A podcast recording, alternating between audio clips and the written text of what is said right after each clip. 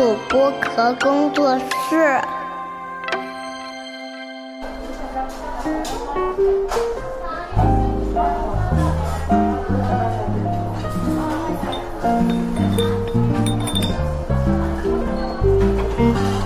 童晨杰的正常生活。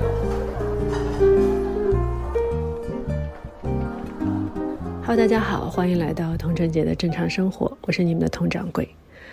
啊，今天掌柜突发奇想的想录一期 solo。嗯，一方面也是因为最近碰到的各种事情比较多，然后心情有点复杂。另外一点呢，也是因为接下来可能会有比较长的一段时间需要出差和啊见各种人，跑来跑去各种事。所以生怕会断更，所以先录一期自言自语的播客来备个底吧。嗯，那如果有接得上的话，那这期就往后放一放；如果没有的话呢，我们就啊把它拿出来填一填版面。当然，虽然是自言自语啊，但是我觉得也不能完全没有干货、没有内容。嗯。因为其实最近啊看的女性主义的电影还蛮多的，啊，包括之前的《消失的她》，也跟大家在新景互动会议聊过，串过台，嗯，然后后来的《芭比》啊，掌柜昨天去看了，但是嗯，anyway，我讲一讲我喜欢的女性主义电影吧。最近，嗯，刚刚看了一部日本的去年寻报的最佳电影，同时也拿了。应该是拿了最佳女主角吧，我不记得了，好像还拿了很多奖，最佳导演等等。嗯，然后嗯，看完之后感触还蛮深的，对，因为啊，这是这也是一部关于女子拳击手的故事。嗯，然后讲起日本电影拍女子拳击手，其实之前呃最有名的一部应该就是《百元之恋》，对，就是安藤英。脱颖而出的那一部吧，就是大概九年前，他因为主演了这部电影，也是因为他的演技受到了广泛的关注嘛。然后，呃，很巧，因为掌柜在找惠子凝视的资源的时候，正好也找到了《百元之恋》。然后之前《百元之恋》是一直没有时间，或者说是没有静下心来的这种感觉去看，所以很巧呢，这两部就一起看了。虽然不是连看，中间隔了一段时间。但是也算是比较紧凑的，在呃一个时期里面看了两部，呃来自于日本的关于女子拳击手的故事。嗯，呃，那大部分的朋友应该都看过《百元之恋》吧？那我们把它往后放一放啊。我觉得惠子凝视它相对于来说是对掌柜来说是一部视听做的非常好的电影。呃，特别是影片结尾的时候啊，因为大家知道拳击嘛。拳击一个非常基础的体能训练就是 jump，就是跳绳。对，所以影片结尾的时候，所有的空镜啊，女主的脸啊，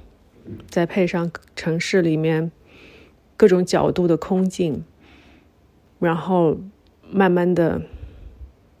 演员的字幕起来，啊，工作人员的字幕，最后按平，然后你可以听到那个。就是那个跳绳的声音，嗯，如果有跳绳习惯的朋友们，应该对这个声音非常的熟悉，对，就是一种稳定的心跳的、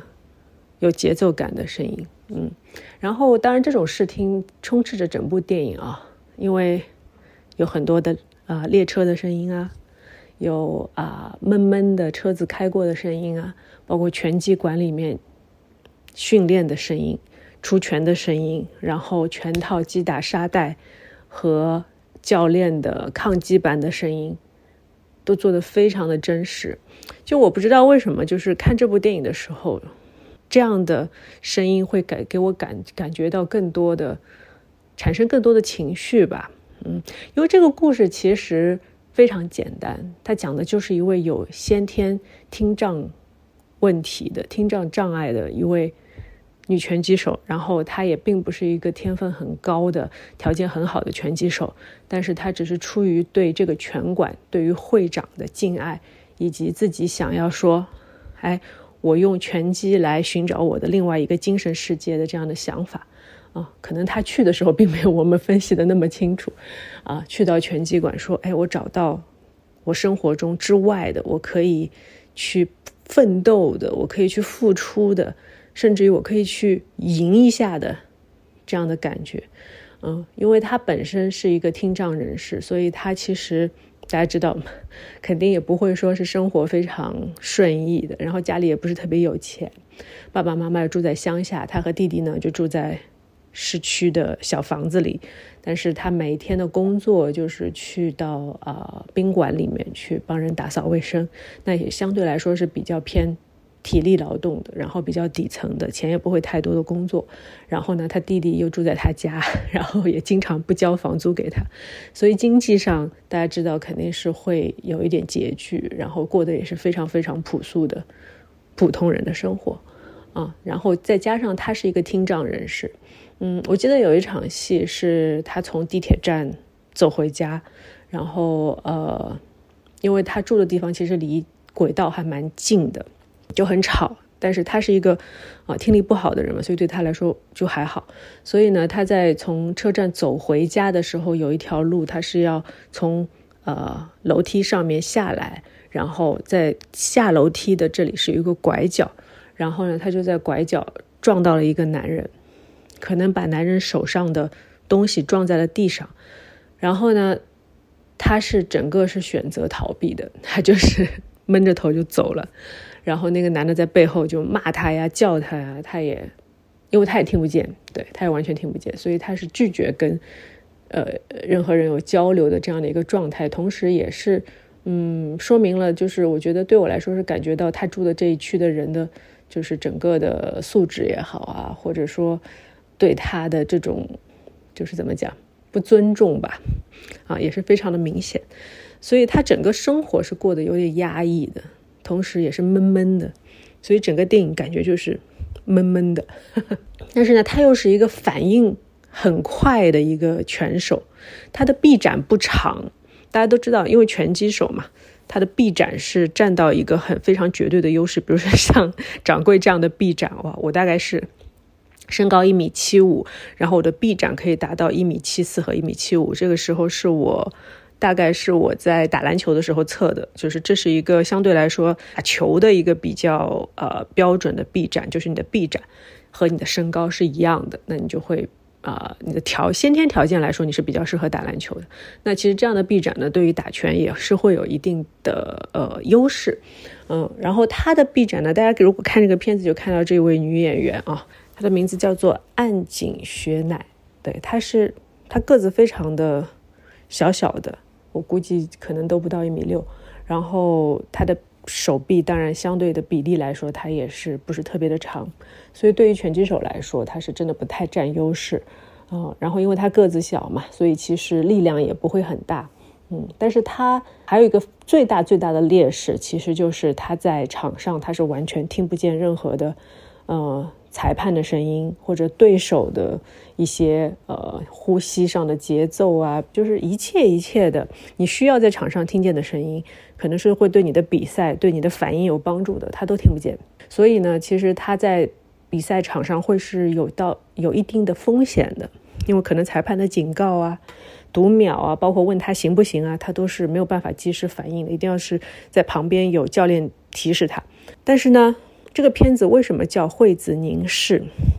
也是因为大家知道，就是你的五感当中，如果有一种感觉是没有或者比较差的话，你可能别的几项感觉就会变得很强。也就是说，惠子的视力非常的好，她的视力是可以捕捉到对手的拳的方向，还有拳速。包括所有的一切，他需要反应的，只要他能看见，他都能够反应的很快。所以其中呃有两场戏吧，第一场戏是他刚到拳击馆训练的时候，也就是说呃，当然这个是场景内规定他到拳馆训练的时间。其实对于他来说，他已经练习了一段时间，但是我们观众是第一次看到他跟教练做一些对抗的练习。那教练一般会拿那种呃，就是怎么这个东西叫什么，我其实也不太知道啊。呃，知道的听友可以告诉我，就是呃，类似于接拳的那种啊海绵板，教练就会告诉他说，用手势告诉他说，哎，我们现在打一二三三四。我是举例子啊，不一定我说的对，因为完全不记得。然后，哎，下一，然后他们就开始练习啊，一二三三四。然后下一个是二三四五六，比如说他二三四五六。然后第三个是三四加腿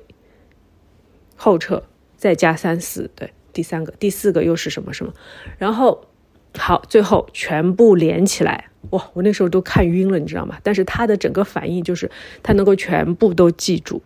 他可以用最快的速度去掌握所有的套路，然后他他他他他他他他，对，打起来是还蛮赏心悦目的。因为他的个子小，所以整个频率就会非常的快。嗯，然后还有一场戏呢，就是到了拳馆后面，到了拳馆几乎要结束的时候啊又有一次这样的练习的片段。哦他那个整个速度啊就是没有了那个教的部分他整个的速度就是嚓嚓嚓嚓嚓嚓嚓嚓嚓嚓嚓嚓嚓嚓嚓中间还要加上躲闪和撤步等等等等。哦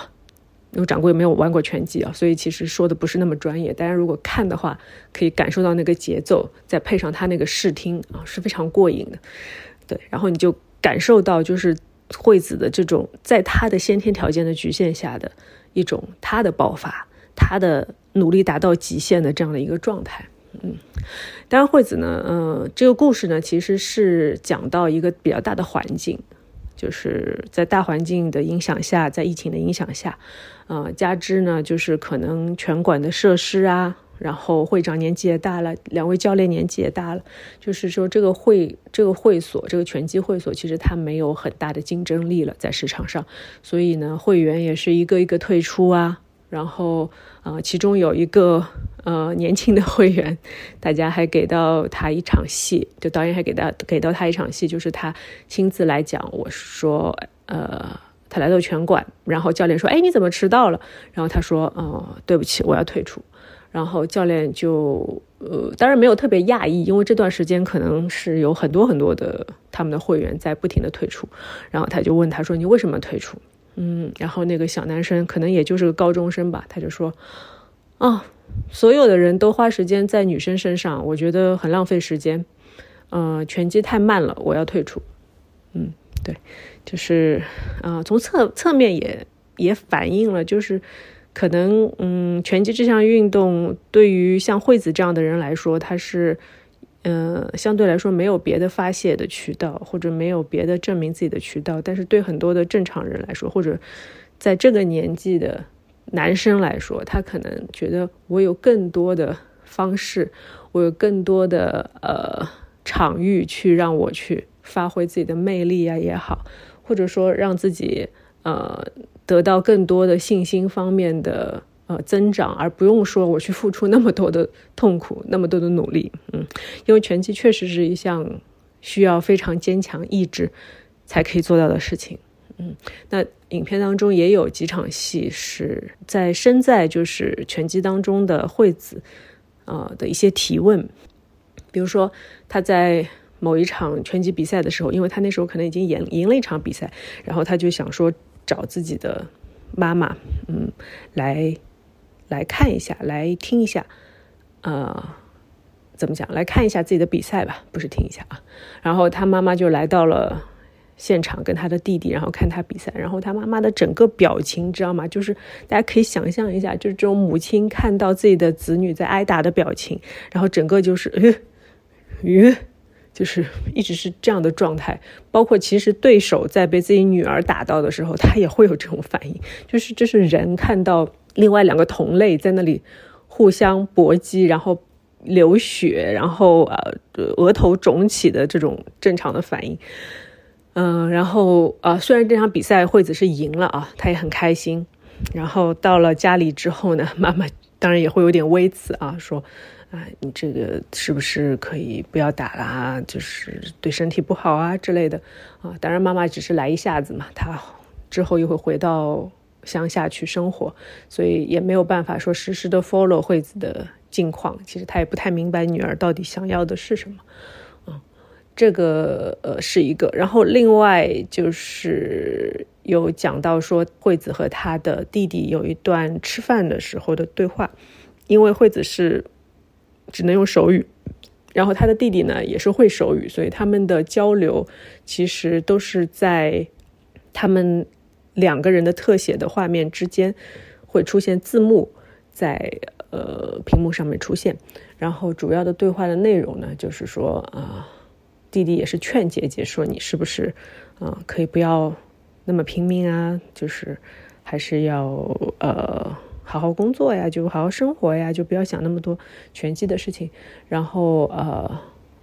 姐姐就会说啊，我还是想要坚持啊之类的意思。嗯，然后弟弟弟就说了一句话，他说啊，姐姐不是所有人都像你这么坚强的，就是这个是其实是在家人心目中惠子的形象吧。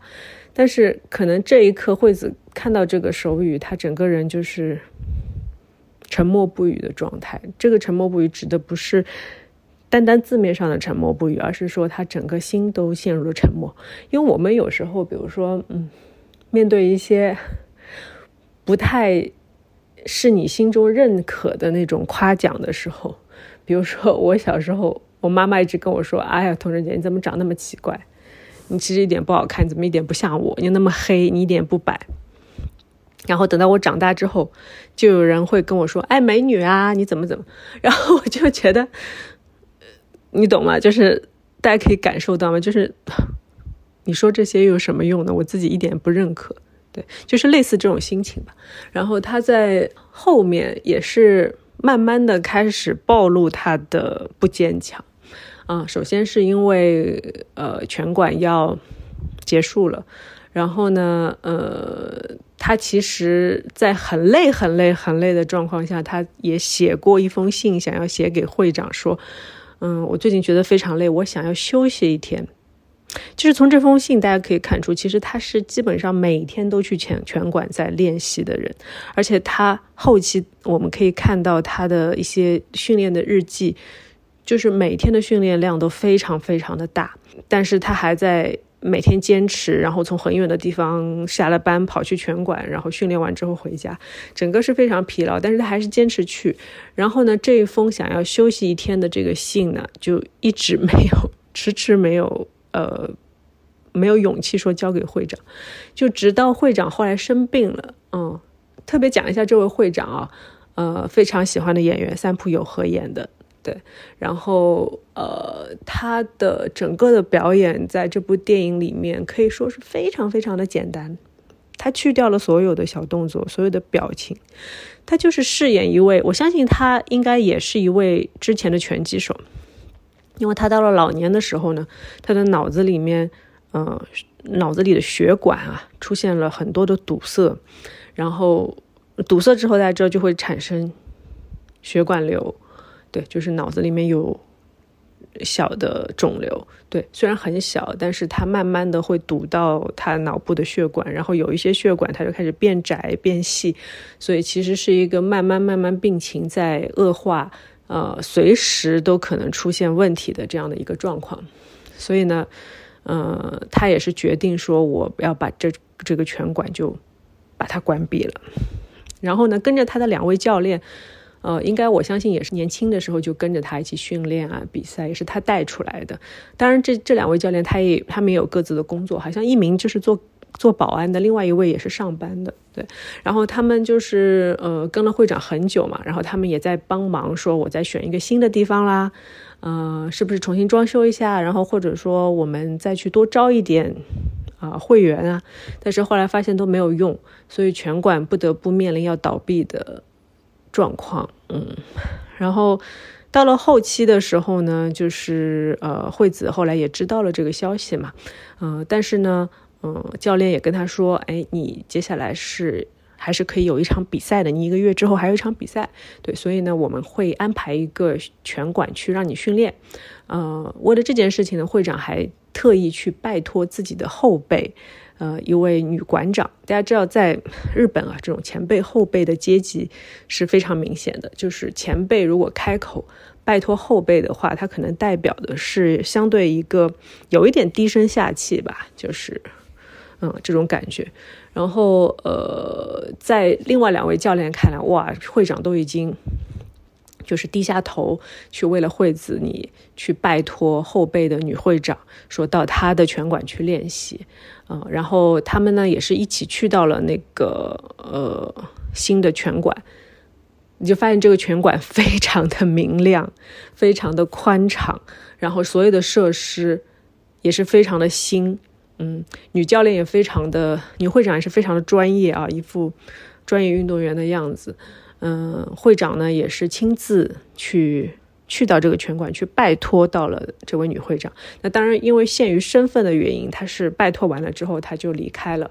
离开了呢就留下惠子和另外两位。男生教练说：“哎，跟对方面谈一些细节。”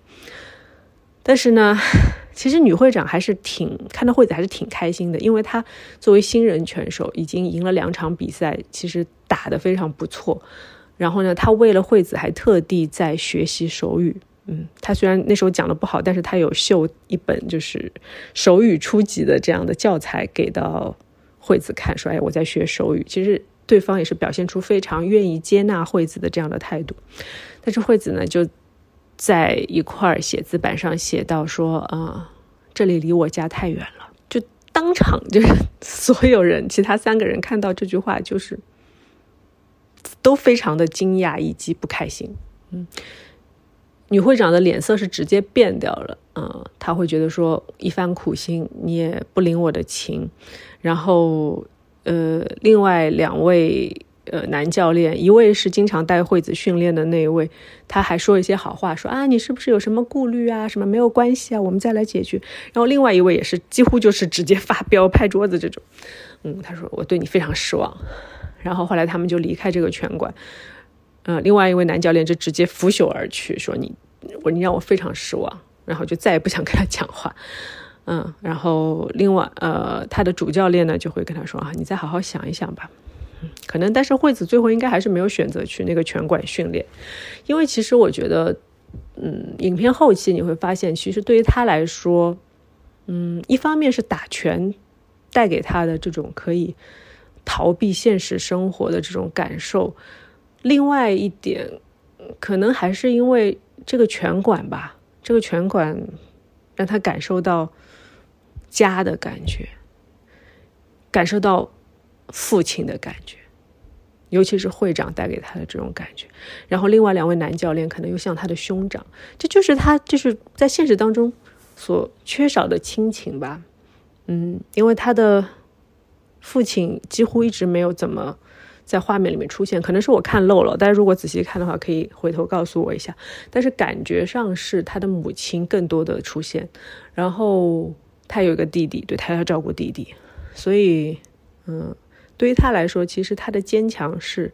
非常清，有时候自己心里非常清楚，他是有一种硬撑的感觉，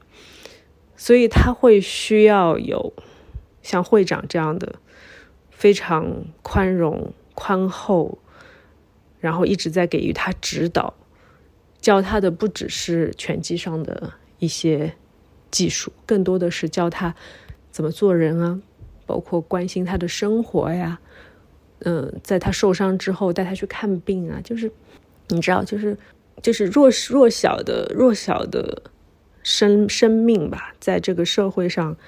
去拼命的挤出一道缝隙，感受一点阳光的时候，有这样的几个人，你觉得比你强大的人，或者说在社会上比你强大的性别的人，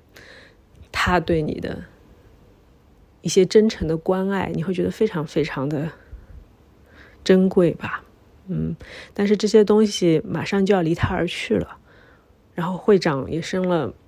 其实挺严重的病，他可能随时会离开。然后拳馆这个像家一样的，他每天都要去报个到的地方，也要失去了，也要消失了，就是。我不知道大家在成长的过程当中有没有经历过类似的啊？就是我相信每一个阶段吧，可能每个人阶段的每个人经经历的阶段都会不太一样。就是你很习惯的一个生活模式，被打破了，或者你的其中的一种生活模式它突然消失了，你又需要去重建，你需要去成长，就是这种痛楚在惠子身上的体现，就是在最后一场的比赛当中，当然不一定是他的最后一场，就是在影片当中的最后一场的比赛当中，嗯，由于各种各种原因吧，他在拳台上显得非常的急躁，因为对于他这样的一个有听力障碍的。选手来说，如果他急躁的话，他就会忽视很多他看到的东西，或者说他会忽视教练在场边给他的一些手势、一些指导，然后他整个的就是彻彻底底的输掉，被击倒。嗯，因为他这个体量的，呃，这个级别的拳击，其实对手他也是一个个子小小的，嗯，小女生，年纪也不大。所以就是一般被击倒的可能性会相对小一点，然后他就是在非常急躁的想要出一记重拳的时候，被对手躲过之后一个反杀，一记刺拳，他就倒在地上。然后裁判读秒之后，他在第八秒的时候尝试要站起来，然后一个趔趄又继续倒下，然后裁判直接终止比赛，他输了。对，然后。嗯，这是一个可以预料到的结局吧？就是，其实所有的胜利，所有的赢，如果它是实实在在的凭你的实力去获得的，那你一定是在拥有一个有安全感的环境、充足的准备，以及你自己相对放松的心态的时候，你才有可能去获得。所以一切都错了。对惠子来说，在此时此刻，他的人生面临一个巨大的一个阶段性的终止吧。嗯，就是到此刻，到他倒下的那一刻，我在想，他还会不会继续他的拳击？嗯，我们不知道。但是在影片的最后的最后呢，嗯，他去见了那一位把他打倒的对手。在现实生活当中，我所谓的现实生活当中，就是除了拳击台以外的地方，他去见了他的对手。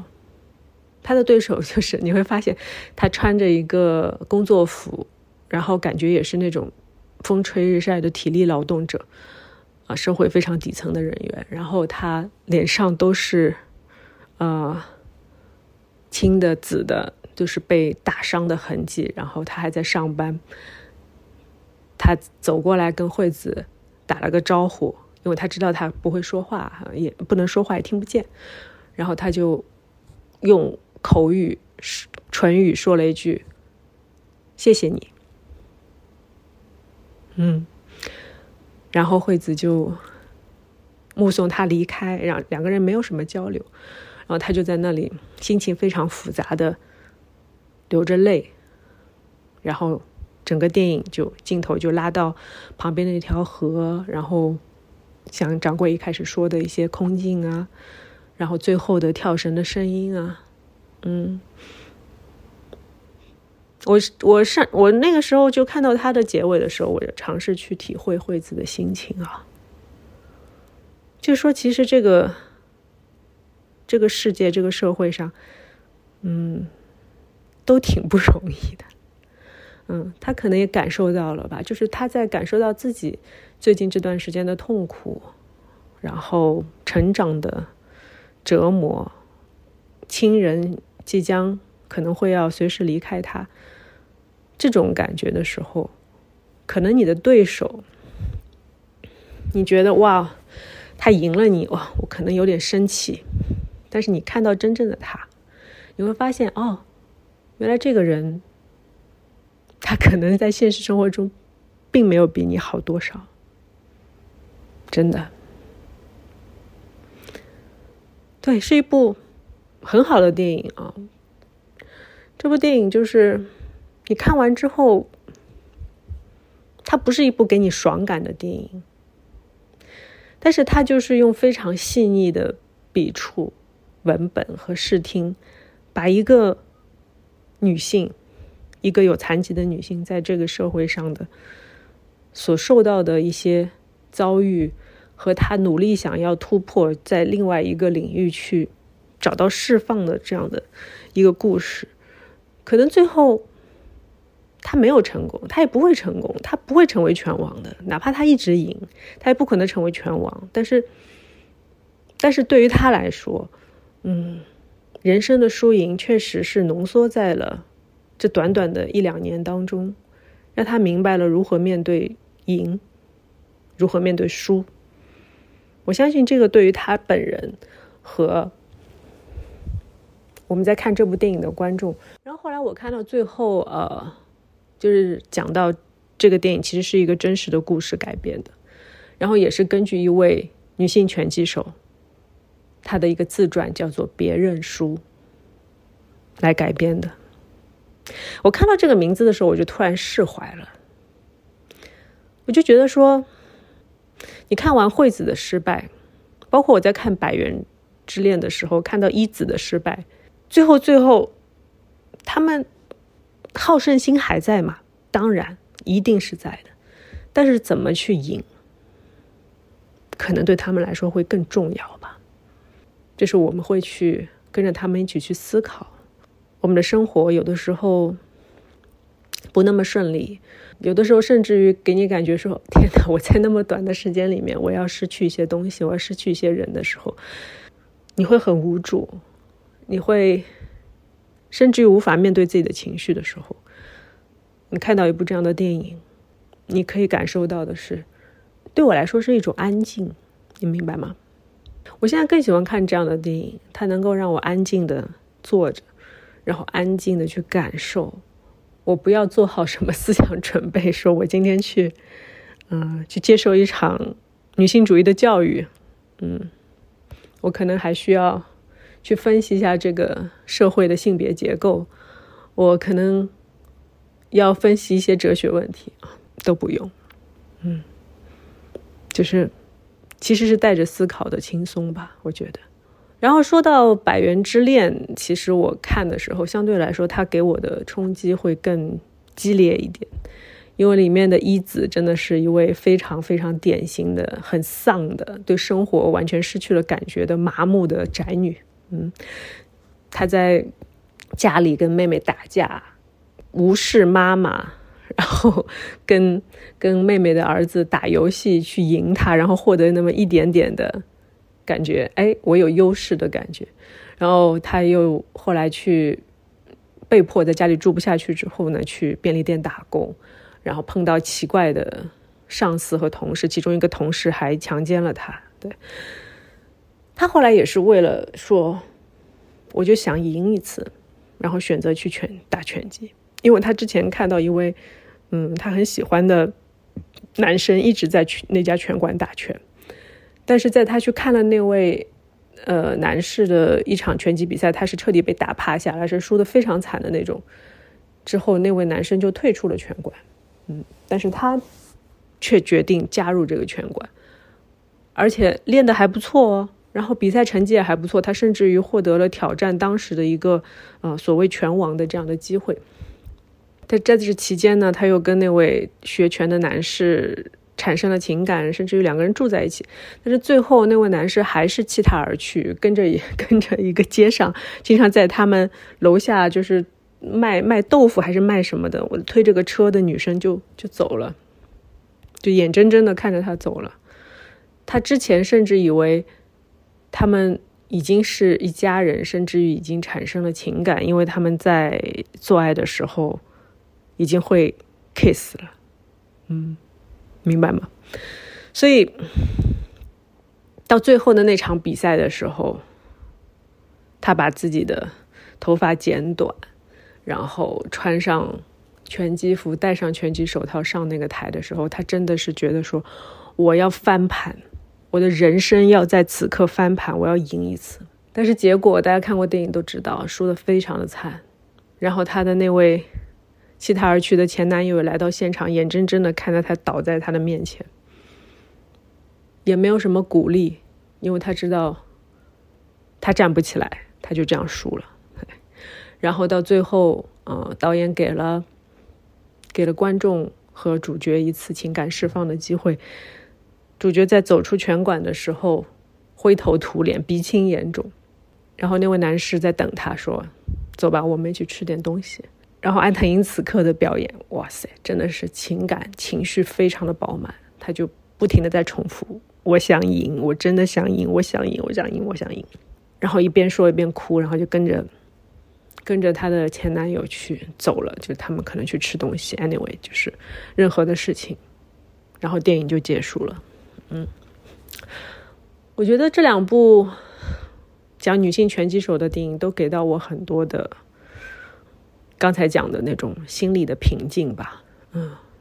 你找到了答案，你会在一些好的电影里面去找到你的答案，然后让你更哎，我又甩一个头，我又继续面对我的生活。嗯，因为最近家里人也嗯。查出生病，然后呃，K 歌的一位非常好的哥哥，嗯，可能大家都知道，《莲花楼》的制片人邓锡斌先生也是突然就离开了我们。然后这位哥哥其实，嗯，在我们结婚之后，也是对我对 KK 都有很多的照顾。然后包括《莲花楼》的第一集，大家也看到有 K 歌的出演。然后现在这部戏还在播，但是他。呃，人已经不在了。然后再去参加他的葬礼的时候，很多的，嗯，他合作过的导演啊、艺人啊、明星啊，都来现场，嗯，为他亲自去来为他送行。嗯，然后呢，这种感觉很奇怪，就是可能前两天还知道他们在一起喝喝茶呀、聊聊天呀，甚至于他还跟 K 歌夸奖了我的。内容做的不错，他说：“哎，你老婆的播客做的不错，我有听哦。”啊，其实我还蛮开心的，因为像他这种年纪，他是七二年的嘛，他是嗯五十二岁，五十二岁左右，对，男性啊，对，其实是在掌柜的播客听众当中非常小的比例的一部分的听友啊，他有在听，所以我当时还觉得挺开心的，想说回头请哥哥吃个饭啊，然后聊一聊啊。对，然后就没有然后了。那天去去葬礼的时候，其实掌柜也挺难受的，因为他还是戴着一个棒球帽躺在那里，你知道吗？就是他平常的样子，没有太大的改变。嗯，然后我们离开离开殡仪馆的时候，大概嗯，因为我们是从上海坐车过去的，然后在我们回上海的车上。嗯，嫂子就跟 K K 发消息说啊，邓哥已经火化了。嗯，也就是说，我们刚刚看到的一个相对来说还是比较是我们日常印象当中的哥哥，他已经变成了骨灰盒里的那一撮骨灰。嗯，对，掌柜之前也有跟大家分享过关于啊。葬礼手机的一些书啊，好好告别啊，对。但是当你碰到现实当中碰到这样的事情的时候，嗯还是会挺难受的吧。然后就会对自己的生命有一些的思考。嗯，因为最近掌柜拼事业拼的也蛮狠的，嗯，去西宁也好啊，然后。呃，一部大戏的杀青也好啊，整个的身体状况也不是特别的理想，然后啊，脸过敏，嗯，双脚水肿，然后整个状态是非常的疲惫，然后接下来明天又要开始有一系列的出差，对，就是谈各种的合作呀，然后后面的工作计划，嗯，就是当你在面临生死的时候，每一次面临生死的时候，每一次面临家人重病的时候，你都会问自己，那我到底？啊，追求的是什么呢？这些到底是为了什么呢？嗯，对，可能嗯不会有答案，或者说每一个人在每个阶段都有不同的答案。嗯，但是我觉得最后的最后就是你真的想不了那么远，真的你不能预测任何的事情，你只能说啊，这一秒我们把时间刻度缩小，缩到最小，我就。一天一天的过，嗯，我就一天天把该做的事情做完，然后也告诉自己说，你已经四十几岁，你人到中年了，你确实是要开始承受更多的生老病死，嗯，更多的离别吧。所以我觉得看完这部这两部电影吧，嗯，对我来说也是一个很好的慰藉。因为昨天看了芭比，嗯，所以嗯，我也不想多说什么。我是觉得吵吵闹闹的也挺热闹的，不错的商业片，嗯，肯定也赚钱，已经十亿票房了。我只是想，嗯，有时候就是问一句啊，就是我不知道芭比在最后的最后，嗯，他进入到现实的世界，然后他说：“哎，我要去。”做一个妇科检查，然后他说我叫 Barbara 什么什么的时候，嗯，他接下来所所要面临的现实的问题，会比惠子和一子的世界要更好一点吗？有的时候我们可以想一想，有的时候也真的不用太细想，反正日子一天天过嘛。然后我们都在慢慢长大，对，啊这好像是一句歌词。好了，那。掌柜的碎碎念以及电影推荐呢，今天就跟大家聊到这里啊！我不知道这期什么时候会上啊，到时候问一下樊一儒先生。嗯，因为掌柜还是想尽量说，如果在出差的过程当中遇到好的嘉宾，还是可以有一些别的对谈。好了，那就这样了，晚安。今天的正常生活就到这里了，拜拜。